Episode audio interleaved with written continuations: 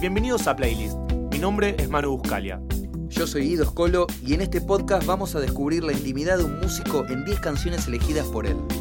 Sus artistas favoritos, aquellos temas que los cautivaron por años o algunas melodías que musicalizaron momentos importantes de sus vidas. Todo en una playlist.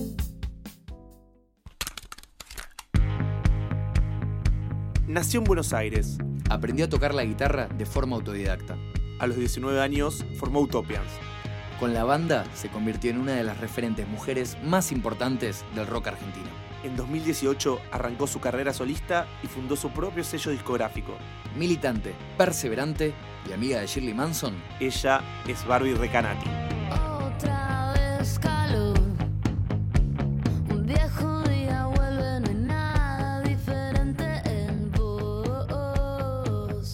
Bueno, Barbie, gracias por venir a Playlist. Gracias por invitarnos. ¿Cómo estás?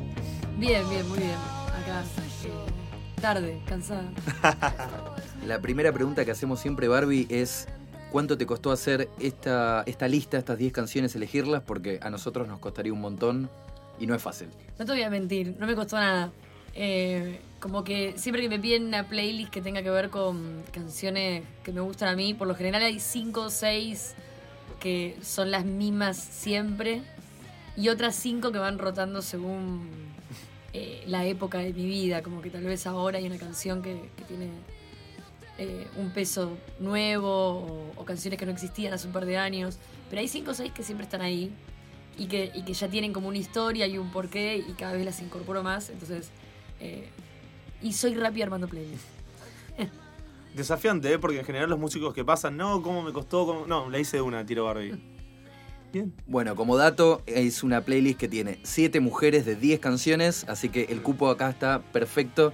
No ¿En puede ser de otra manera, sí, estuvimos ¿Sabes que viendo. no? Eh, eh, es muy llamativo porque no, eh, no, no lo había, no, no lo había notado. Arranquemos con la primera, Manu, uno más. Vamos. And the truth is found to be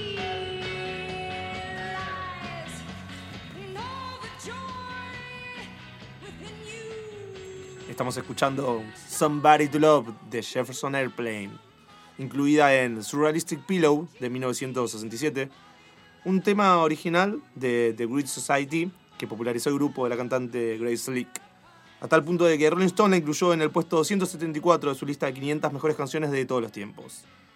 La letra habla de un amor trunco que no funcionó. ¿Por qué empezaste, por qué esta canción para empezar la playlist?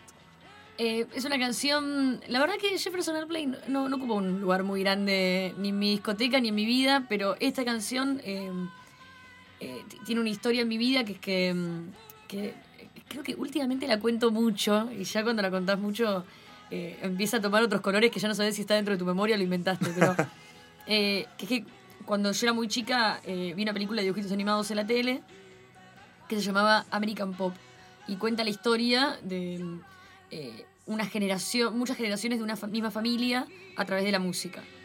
Eh, en un momento, uno de esos músicos, el más decadente de toda la familia, de todas las generaciones, eh, se transforma como en el manager de Jefferson, de una banda que eh, supone ser Jefferson Airplane.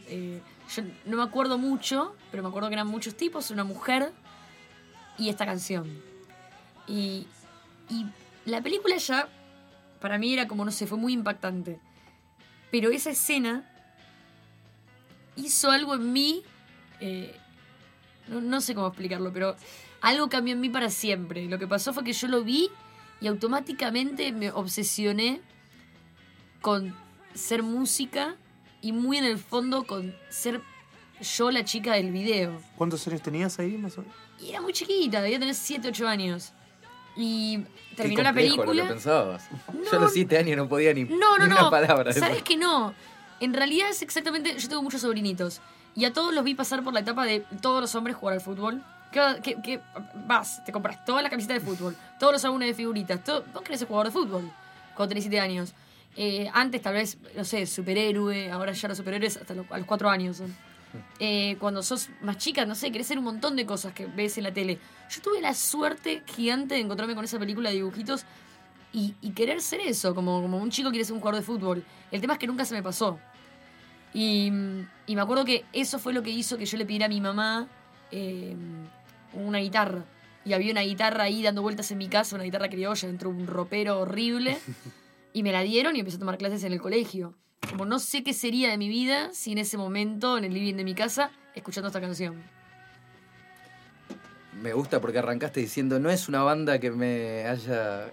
No, no es Te una banda la vida que. No, esa canción. la canción, pero no es una banda que, que, que forme parte, qué sé yo, el resto de los artistas, creo que todos eh, son artistas que tengo toda la discografía completa, que, que ocuparon mucho espacio en mi adolescencia o en mi vida actual. Jefferson Airplane es una banda que empecé a escuchar ahora más de grande, pero Tiene- esa canción tiene ese espacio. Me parece que Jefferson Airplane igual no tiene fans en el mundo. No sé cuántos fans puede llegar a tener. Yo creo que en Estados Unidos hay un gueto, eh, sí, hay un nicho. Y Grace Lee eh, es una mujer bastante eh, fundamental en la historia del rock. Es una pero- leyenda Sí, para la historia del rock ella. pero eh, más para mm, eh, las, las mujeres que llegaron después que para la historia del rock eh, contada.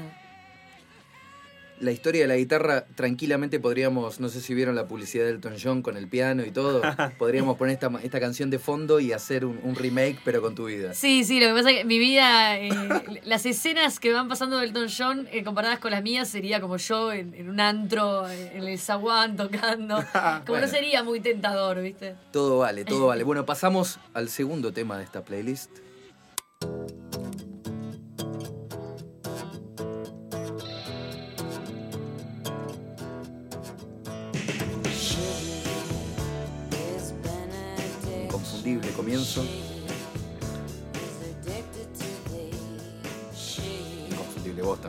Patti Smith haciendo Dancing Barefoot, segundo tema del cuarto disco de Patti Smith Group, Wave, 1979 se publicó.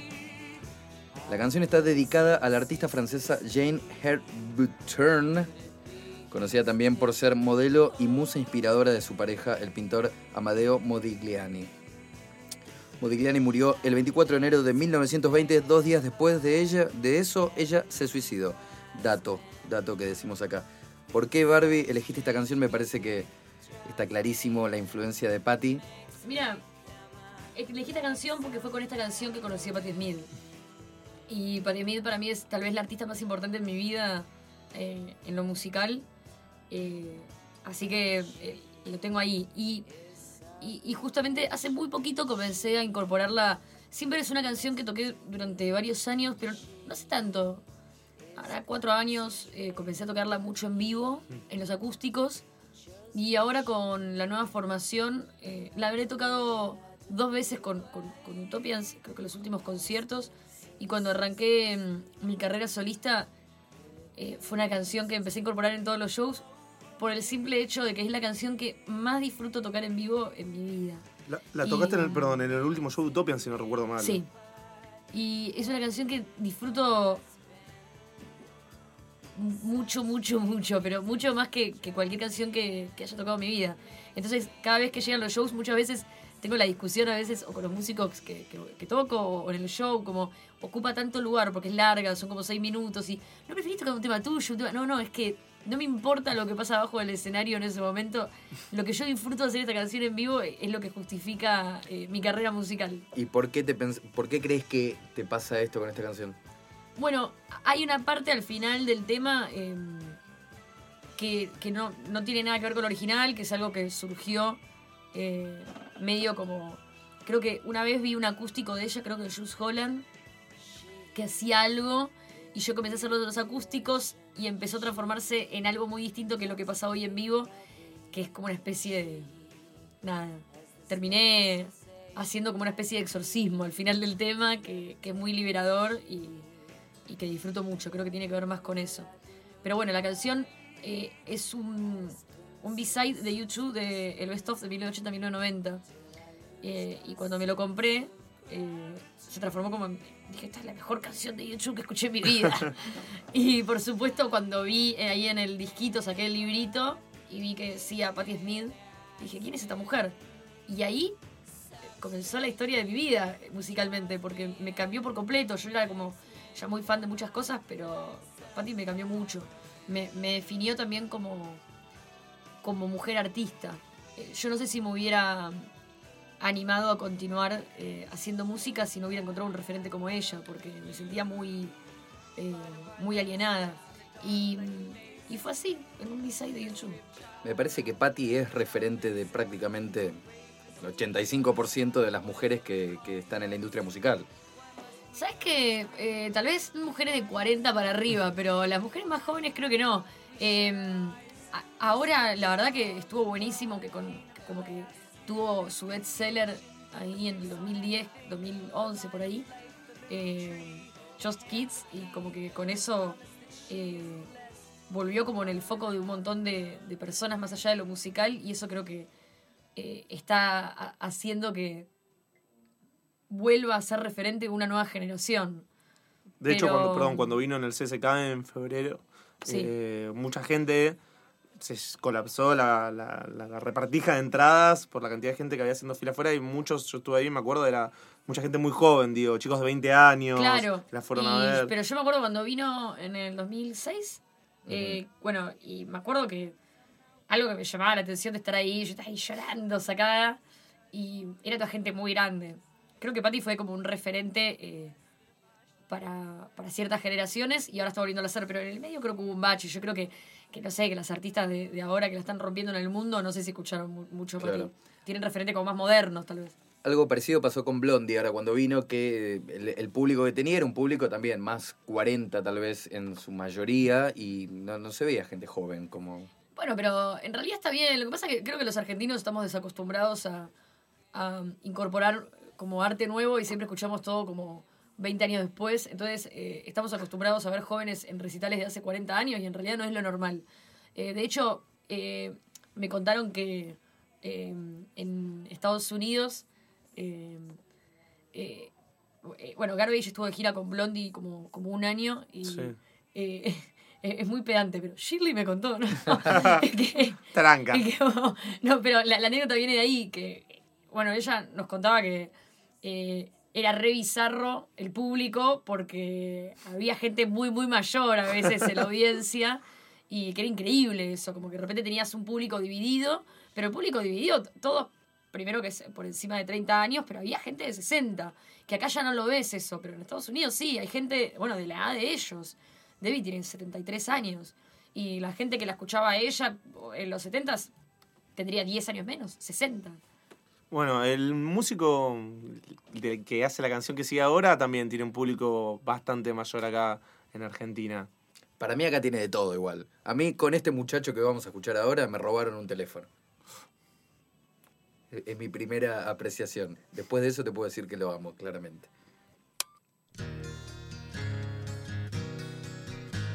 Y And the Stooges Give Me Danger, parte de Raw Power, tercer disco de los Stooges y el último de, su primera época, lanzado en 1973, un disco que cuenta con la producción de David Bowie.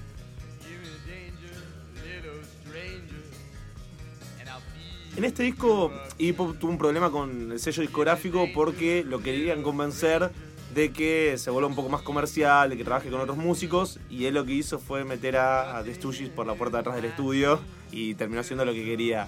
Eh, ¿Vos tuviste algún tipo de presión comercial en algún momento? No. No, no, no, no lo musical. Sí tuve, o sea, yo creo que hoy más que presión musical, lo que ten- eh, comercial lo que tenés es como eh, rechazo, ¿no?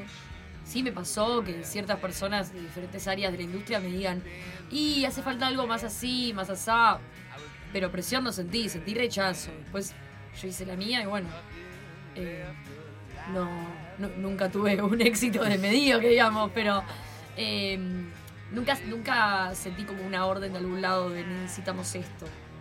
Eh, sí, eh, no pasa esto porque ustedes no hacen esto, o eso sí, seguro. Sentí más presiones comerciales por otro lado. Sí me han dicho eh, que estaría bueno que me muestre un poco más físicamente, que sea un poco más, más femenina, que no ande con mini short que tengo dos patitas de hetero. Real. Entonces, sí, sí, me han, me han hecho comentarios así personas grandes. Pero, pero no, no, no, yo creo que está bien. Todo va cambiando, como lo de la presión comercial, yo creo que es más de una época donde la industria musical era como una industria eh, muy zarpada, donde los músicos eran exprimidos hasta la última gota. Yo creo que los músicos hoy son más dueños de su carrera y que nada genera tanto dinero como antes en lo musical, entonces eh, se desesperan más por otras cosas, por lo menos en el rock. Y ahora considerás también que se está cambiando a poco el paradigma, esto, vos decís, no sé, sobre todo pasaba con las mujeres en la música, esto de mostrarte más, eh, para atraer, no sé, más espectadores, más visitas. La verdad eh. que no tengo idea, está todo cambiando tan rápido con respecto a la mujer eh, que no tengo idea qué va a hacer en cinco años, porque esa sería la pregunta. Yo creo que en este momento no hay un hombre inteligente que se anime a decirle algo a una mujer sobre lo que tiene que hacer porque tiene miedo. Eh, pero esto es muy nuevo, de hace un año. Entonces, habría que ver qué pasa dentro de cinco años, ¿no? Pero eh, hasta hace nada eh, seguía siendo así, siempre fue así. Yo creo que hoy puede cambiar. No, yo creo que las cosas van a ser distintas de ahora en más, no sé cómo, pero van a ser distintas. Vamos a la próxima canción. Si estábamos con Iggy Pop, tenemos que ir obviamente a uno de sus aliados, que arranca de esta manera. David Bowie haciendo Heroes, clásico del álbum homónimo de Bowie, publicado en 1977. Es el segundo disco de la etapa Berlin de Bowie, que grabó junto a Brian Eno y Tony Visconti. Es la etapa donde Bowie experimentó con el sonido, arreglos de guitarra y sintetizadores, inspirado en el género ambient y el Kraftwerk alemán.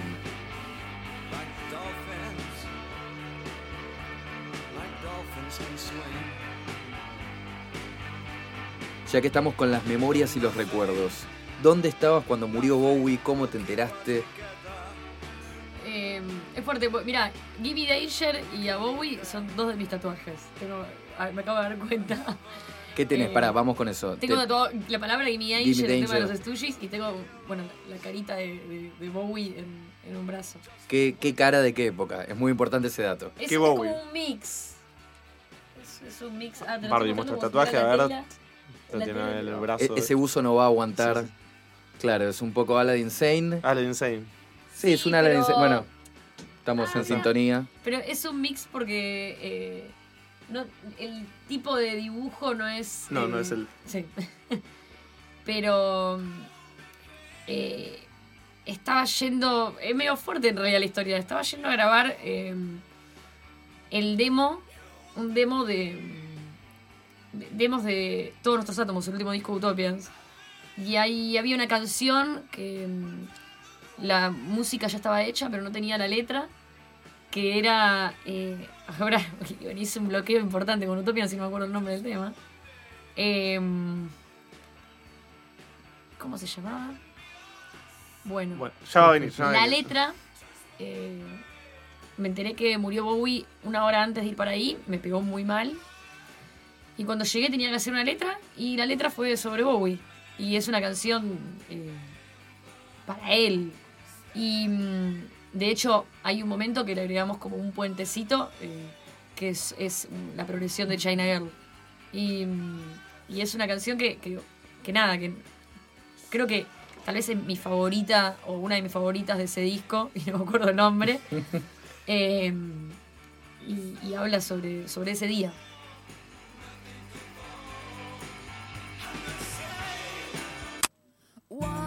Y ahora está sonando PG Harvey, The Place Called Home. La canción parte del álbum Story from the City, Story from the Sea, publicado en el año 2000. Una referente también en el mundo del rock. Eh, me gustaría saber cómo estás viviendo como música en carne propia eh, todo este movimiento y esta lucha que están teniendo por, por la ley del cupo femenino en los festivales.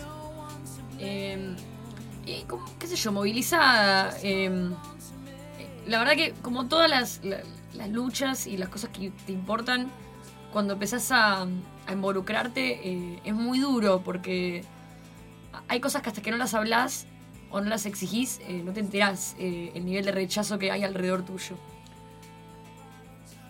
La ley de cupo tiene eso. Tiene un, un nivel de rechazo de parte de la industria musical y de los productores e inclusive músicos que, mm, te hace eh, rever nuevamente eh, los problemas de género que hay. Y, también la desinformación es como, es muy fuerte, porque lo que te das cuenta es que no... Hay muy poco eh, trabajo de, de debate y de autocrítica y, y muy pocas intenciones de querer cambiar nada. Pasa mucho eso y la ley de cupo está dejando en evidencia mucho eso. Por ejemplo, me pasa de encontrarme con, con- con muchas personas. Bueno, por, por el lado bueno, la- las dos personas que, que están ahí siempre al frente batallándolas eh, son eh, Celsa y, y Mavi, que son dos músicas eh, muy importantes para el rock nacional y de una generación muy distinta a la mía. Y que sean ellas, eh, que ya vivieron un montón de, de momentos de la escena y de décadas eh, de la industria, las que estén tratando de impulsar eh, esta ley, que es para nuevas generaciones, es muy simbólico. Y por otro lado, después me encuentro con músicos y, y productores y personas que es como, no, no, no, esto está mal. Y cuando se ponen a hablar de la ley, te das cuenta que no la leyeron y que no tienen idea de qué se trata. Paso cuatro carillas, yo leí el proyecto, de hecho vos lo compartiste. Son cuatro, cinco carillas, no recuerdo exacto. Pero No, el proyecto hay un resumen que son cuatro renglones. Por eso, O sea, bueno, peor. ni carilla, son cuatro párrafos. Y mm, es muy fácil de leer, es muy fácil de entender.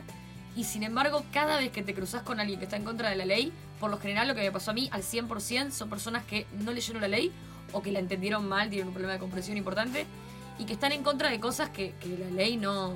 Por ejemplo, llegué a escuchar, bueno, pero entonces los Stones van a tener que subir con mujeres arriba del escenario. Eh, o, bueno, pero entonces Charlie García no va a poder tocar porque va a tener que tocar una piba. Y vos decís, pero ¿de qué están hablando? ¿Qué es esto que están diciendo? La ley de, de cupo es una ley muy básica y lo que se pide es muy poco y, y tiene que ver más con un reflejo real de la cantidad de músicos inscritos en, en INAMU y la cantidad Sí. de bandas eh, que hay en la escena eh, y, la, y la clara eh, falta de, de empatía hacia un espacio enorme eh, de la música que eh, tiene una oferta de talento muy grande. Eh, se pide un 30% eh, de presencia femenina arriba de los escenarios, Sí. que puede ser a través de una banda que tenga una cantautora mujer o líder mujer, o una banda que tenga un 30% de cupo. Eso significa que una banda con cinco personas, baterista y tecladista mujer, ya cumple con el cupo. Como eh, bastante leve, no es que son 30% de todas mujeres arriba del escenario, bandas solo de mujeres, o como decía por ahí, todas las bandas tienen que tener un 30% de mujeres. Es bastante ridículo que hayan personas que piensen eso y además trabajen con dinero. Es peligroso. Pasamos a la canción que sigue en esta playlist. Ya estamos en el tema número 6. Y esto sigue de esta manera. Spellbound. Sushi and the Banshees. Siempre me sale mal este nombre. Lo odio este nombre. es complicado, ¿eh? Yo siempre le dije Siuxi Siuxi. y en realidad Susi. Claro, yo a veces le digo sushi, a veces le digo sushi. Es Susi, ¿eh? Yo, yo le digo Siuxi porque acá siempre se le dijo Sí, Siuxi, Siuxi. pero los ingleses le dicen Susi. Siuxi, Siuxi le dicen. Sushi and the Banshees. Primer corte de Juju de 1981, cuarto disco de la banda británica. Después de coquetear con la electrónica, con este trabajo el grupo vuelve a su rock basado en la guitarra, en parte gracias al guitarrista John McGeoch. ¿Por qué este tema, Barbie? Eh, En realidad es una canción que representa eh, mucho a Siuxi para mí en este momento, porque es la canción que le estuvimos dando sobre ella, pero es más eh, algo que represente a ella en la playlist. La verdad que Patty, PJ, Siuxi, hasta ahí hablo, porque después viene otra, fueron como mujeres muy muy importantes para mí. Y, en el caso de Siuxi fue como tal vez la, la que más me involucró en, todo un género que, que me marcó mucho en la adolescencia y hasta el día de hoy, que es como el rock más gótico de Bauhaus, de Jesus Mary Chains, de Cure. Y ahora, ¿tenés ganas de ir por estos lados en tu, este nuevo, esta nueva etapa tuya? Y a veces me pasa que no, no tiene que ver tanto con el lados a donde tenés ganas de ir, sino con el que estás, ¿viste? Mm. Eh, Lo que te pasa en el momento. Sí. Es como. Yo siempre fui muy de- de- del palo del New Wave Sí. y, y mucho más del lado de- del dark que del pop, el momento de hacer música y de componer y, y todo. Pero en este momento lo que sí me pasa es que te- tengo más ganas de. de, de tener como una experiencia un poco más profunda arriba del escenario. Y para eso a veces las canciones necesitan como otro vuelo, un poco más de aire y espacio y no tan eh, corte radial de guitarras. Eh, y, y sí, es como que al principio siempre decís, no, quiero ir para acá, quiero ir para allá, y terminás yendo para los lugares donde siempre estás escuchando. Y sí, sí, siempre está ahí. The Unforgettable Fire, YouTube, el cuarto track del álbum homónimo de la banda, de 1984. Disco producido por Daniel Lanois y Brian Eno, mismo productor de Heroes de Bowie, por supuesto. ¿Por qué esta canción? Es una de mis favoritas de YouTube. Y YouTube es una banda muy importante para mí. Em, es una banda que eh, de chica adoraba, escuchaba muchísimo. Y por suerte, son esas cosas, cuando sos chica, muchas veces te agarra. Yo siempre fui muy intensa con mis gustos, entonces de chica era muy fanática. Podría haber sido fanática de los Backstreet Boys, fui fanática de YouTube. Era como ese, ese nivel de, de- de escucha, ¿viste? Cuando. Y tuve mucha suerte de que me hayan tocado ellos, porque hoy es una banda que. Estoy, no sé, hace años que no escucho, pero. eh, son muy melómanos ellos. Y son muy referenciales de lo que escuchan. Entonces, a través de sus discos y de sus covers y de sus B-sides, me formé musicalmente.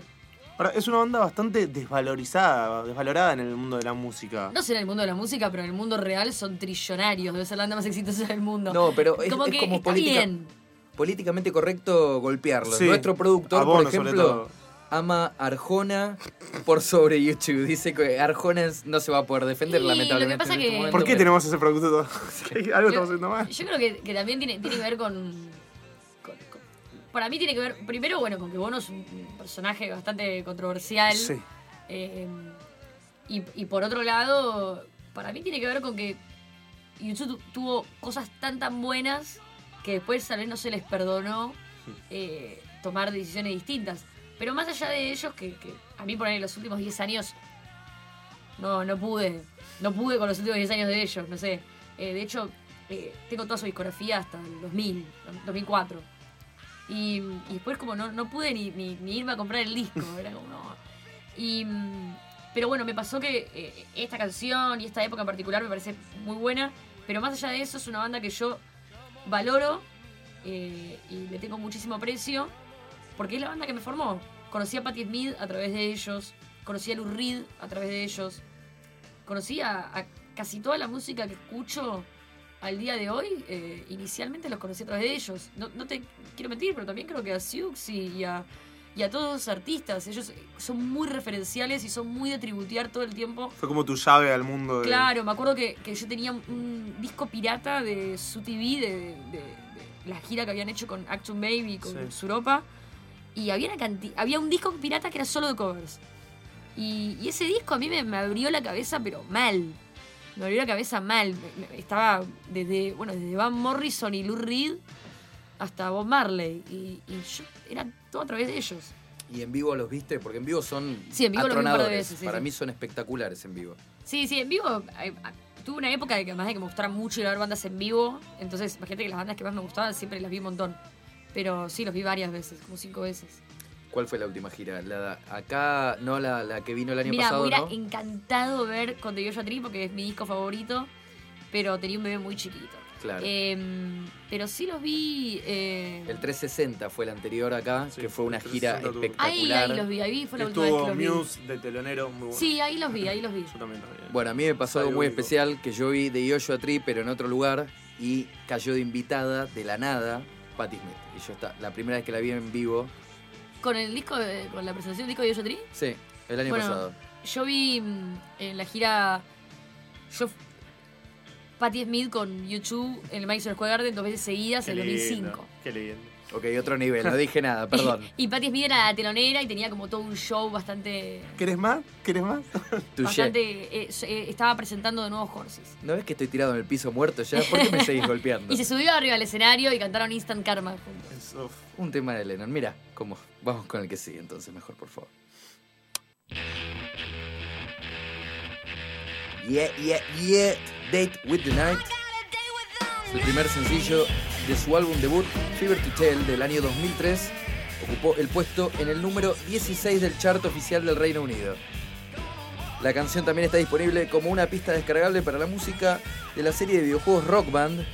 ¿Cómo te llevas con eso, por ejemplo? Vamos a entrar a una ¿Con etapa distinta. Sí. Porque esta canción es muy del Rock Band. Es muy de. No, no, no. ¿Sabés que quedé re desactualizada con los videojuegos? No tengo nada, no tengo ninguna consola, no. no. Eh, juego al Tetris en el celular. Pero capaz que pone un disco de IE de fondo, ojo. No, estoy muy desactualizada con los videojuegos. ¿Y por qué elegiste esta canción?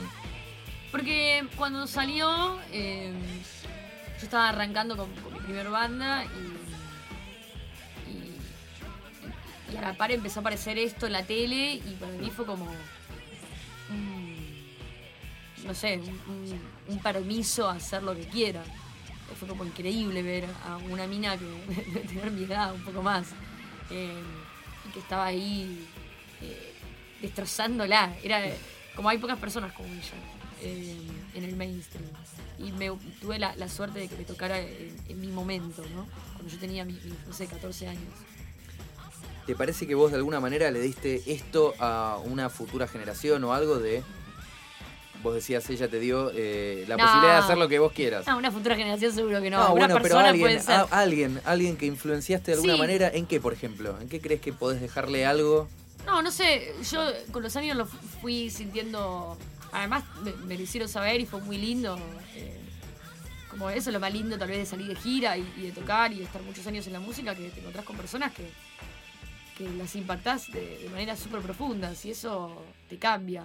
De hecho, hace poquito vi una chica y me mostró que se había tatuado en el cuerpo la letra de una canción de, de mi nuevo EP y para mí fue como Wow. increíble porque acababa de salir el EP, ¿viste? Entonces dije, qué, qué zarpado que en, en tan corto tiempo una canción que escribí hace unos meses eh, esté en la piel de una piba. Menos mal que no fue de Utopia, porque me decías y vos le decías, ¿cómo se llamaba este tema? Y yo te miraba mal. No, no, estoy en un momento de bloqueo, pero eh, no, la verdad que eh, es, es muy zarpado. Como, creo que eso es lo que te hace sentir que, que, bueno, que ya está, que generaste, que sos parte de, de algo. Cuando te das cuenta que, que generaste algo en personas que vos no conoces y que les cambiaste un momento de sus vidas eh, de manera profunda. ¿Y cómo te, qué, qué- qué te genera a vos eso? Es inexplicable, me Y es imagino. inexplicable, porque creo que lo que más te genera en algún punto es. eh, no, no encuentro la palabra, pero es. eh, eh, como que te sentís un toque realizado lo que haces. Eh, la verdad es que yo, yo me he sentido mucho más realizada eh, cuando me encontré un chabón con, con- con una piba con un tatuaje de algo que digo yo, o, o cuando me encuentro una piba que me dice yo armo una banda por vos, o que cuando te nominan un Grammy. Me parece que no tenés que pasar a través de nadie, ¿me entendés? Lo otro es como, bueno, pasas a través de personas, te votan, bla, bla. Esto es como, no, estás haciendo algo, el otro lo escuchó y, y lo recibió de esa manera.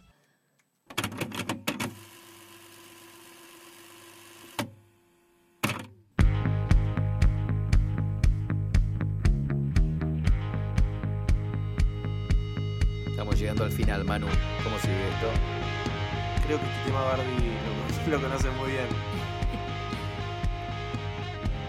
Teoría espacial de Barbie Recanati. Quiero, quiero decir que no lo puse. Es la primera vez que pongo un tema mío en un playlist, solo que bueno, la información que me llegó fue un playlist eh, con 10 canciones para vos importantes.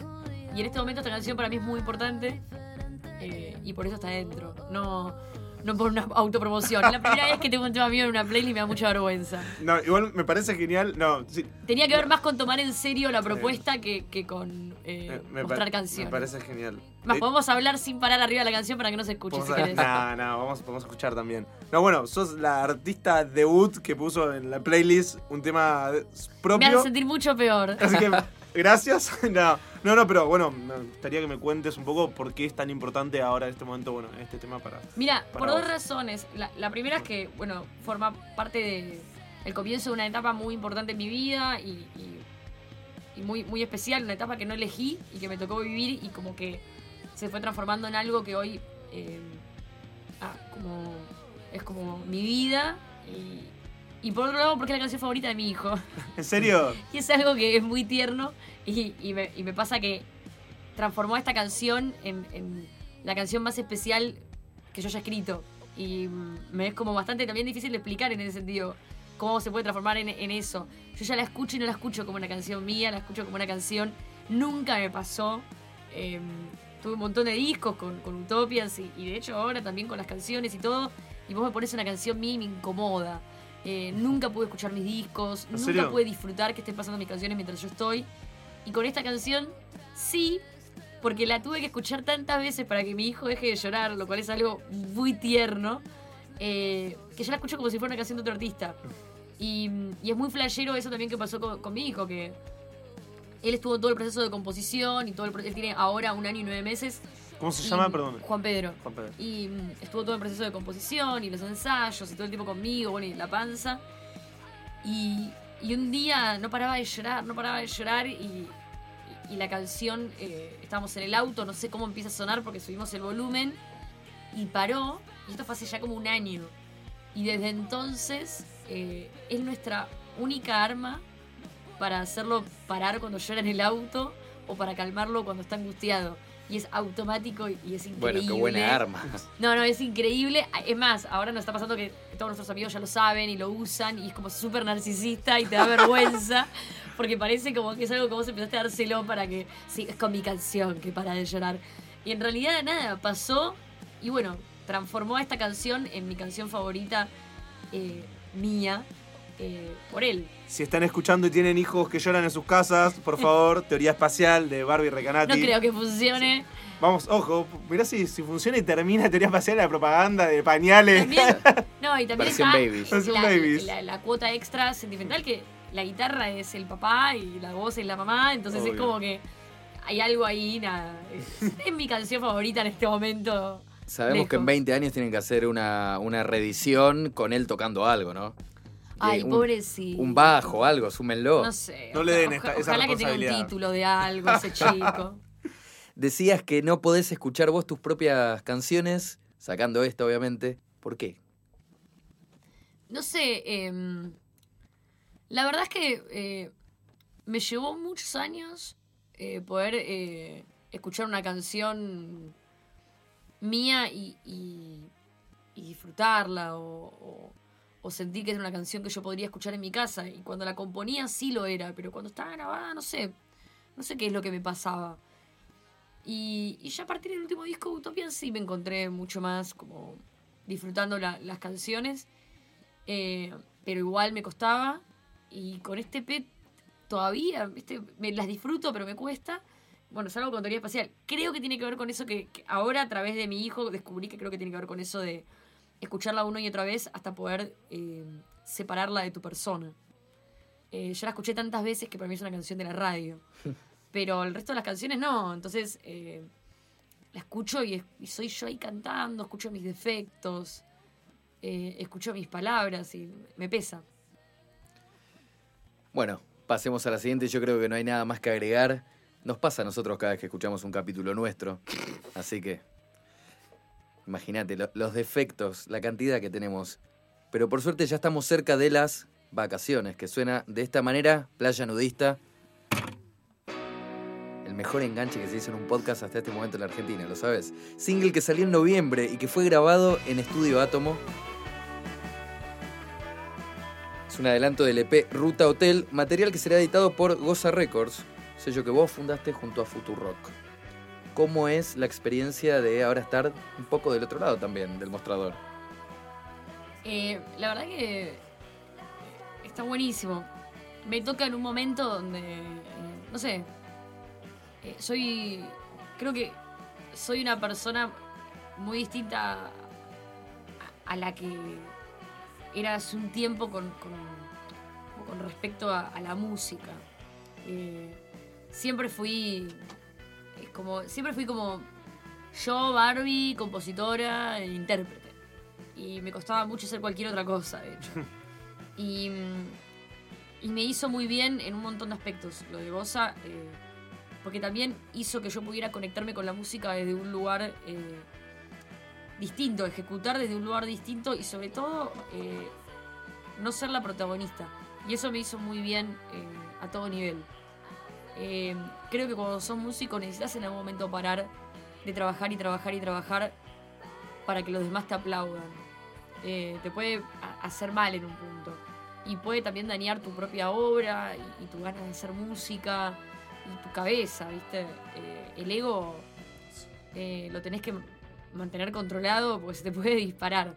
Y Goza para mí es, es un espacio súper importante en mi vida en este momento porque es un lugar donde yo puedo hacer un montón de cosas, eh, pero donde la- las personas que, que están al frente y, y que eh, se lucen eh, son otras y sobre todo son pibas con mucho, mucho, mucho talento que todavía no recibieron la visibilización merecida. En el caso de este, Playa Nudista, es una banda que como que estoy re orgullosa de, de- que estén en mi misma ciudad siquiera y en el mismo año que estoy yo. Como es una banda re interesante. Las pibas hacen garage, surf, rock, indie, eh, con unas letras increíbles y, tienen toda la onda y no entiendo por qué no están en todos los festivales. Como que me vuelve un poco loca eso a veces. Te- Tengo que bajar un poco también la, ansiedad. Pero estoy disfrutando mucho eh, ver cómo empiezan a también a lucirse en otros espacios. Eh, a qué sé yo, Futurock eh, eh, también fue importante para Goza porque también les da como un, espacio y un desarrollo. Y, de repente recibimos como un montón de compañías de Spotify, de, como de The Orchard, un montón de, de espacios que, que nos ayudaron a crecer y a, y a- y a que nada, a que las pibas estén más al frente. Bueno, y seguramente con el paso del tiempo van a estar cada vez más al frente. Es inevitable.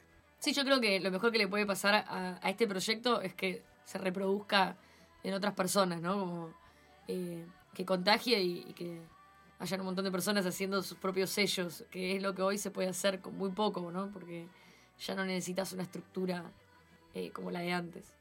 Bueno, Barbie, muchísimas gracias por pasar por acá. Disfrutamos estas 10 canciones y las tendremos ya disponibles en Spotify. Gracias por venir, Barbie. Gracias a ustedes. Esto fue Playlist. Las 10 canciones de este episodio ya están disponibles en una lista en Spotify junto al resto de los programas. Nos encontrás como Broca. También nos podés buscar en Instagram y Twitter como arroba una playlist. La producción de este programa estuvo a cargo de Ilan Cases y Lucas González. Nos vemos cuando le des play al próximo capítulo.